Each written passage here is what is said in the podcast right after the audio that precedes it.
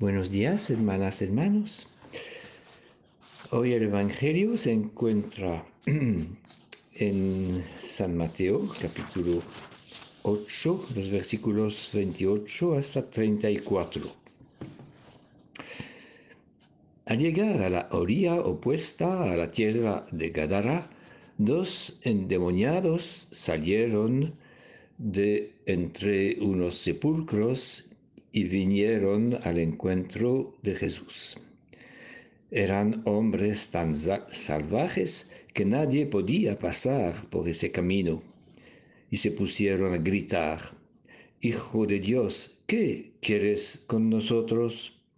¿Viniste a atormentarnos antes de tiempo? Había por ahí a alguna distancia una gran cantidad de cerdos que estaban pastando. Los demonios le suplicaron a Jesús, si nos expulsas, mándanos a esos cerdos. Jesús les dijo, vayan. Salieron, pues, y se metieron en los cerdos. Y sucedió que de repente se lanzaron al mar por un barranco y se ahogaron. Los cuidadores huyeron y fueron a la ciudad. Ahí contaron todo lo, sucedido y también lo referente a los endemoniados.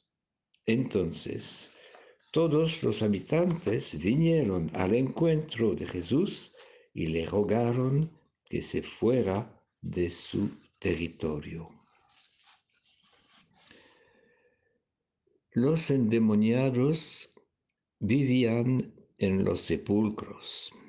El espíritu del mal empuja hacia la muerte, mientras que el espíritu de Jesús quita las piedras de nuestras tumbas para que vengamos a la luz Basta la presencia de Jesús para que los endemoniados se desenmascaren y salgan de sus sepulcros.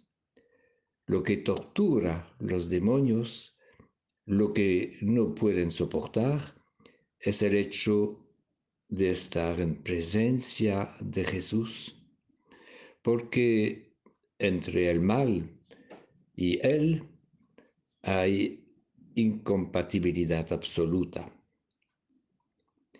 También la gente en la ciudad, los gadarenos, sienten lo mismo y por eso piden a Jesús que se vayan de su territorio. Tienen miedo de lo que significa acoger a un Dios que aborrece el mal. Una reacción parecida fue la de San Pedro cuando suplica a Jesús, apártate de mí, Señor, que soy un pecador, antes de dejar todo y seguirlo. Ninguna visita, ningún pasaje del Señor en nuestra vida nos deja como antes. Toda liberación viene trastornar y cambiar los equilibrios que hemos construido con dificultad, a veces para ocultar un problema, un sufrimiento. Buscamos proteger nuestras fragilidades, nuestras heridas y tenemos miedo que el Señor, a través de la intervención de un hermano o de una hermana, venga a tocar la identidad, el personaje que hemos construido.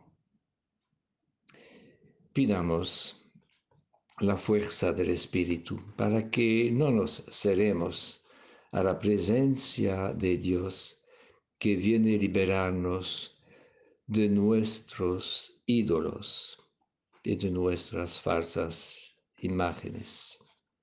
Ojalá que tengamos la valentía de exponernos siempre a la presencia de Dios y a la luz de Cristo para que su luz revele y disipe todas nuestras oscuridades y nuestros compromisos con el mal.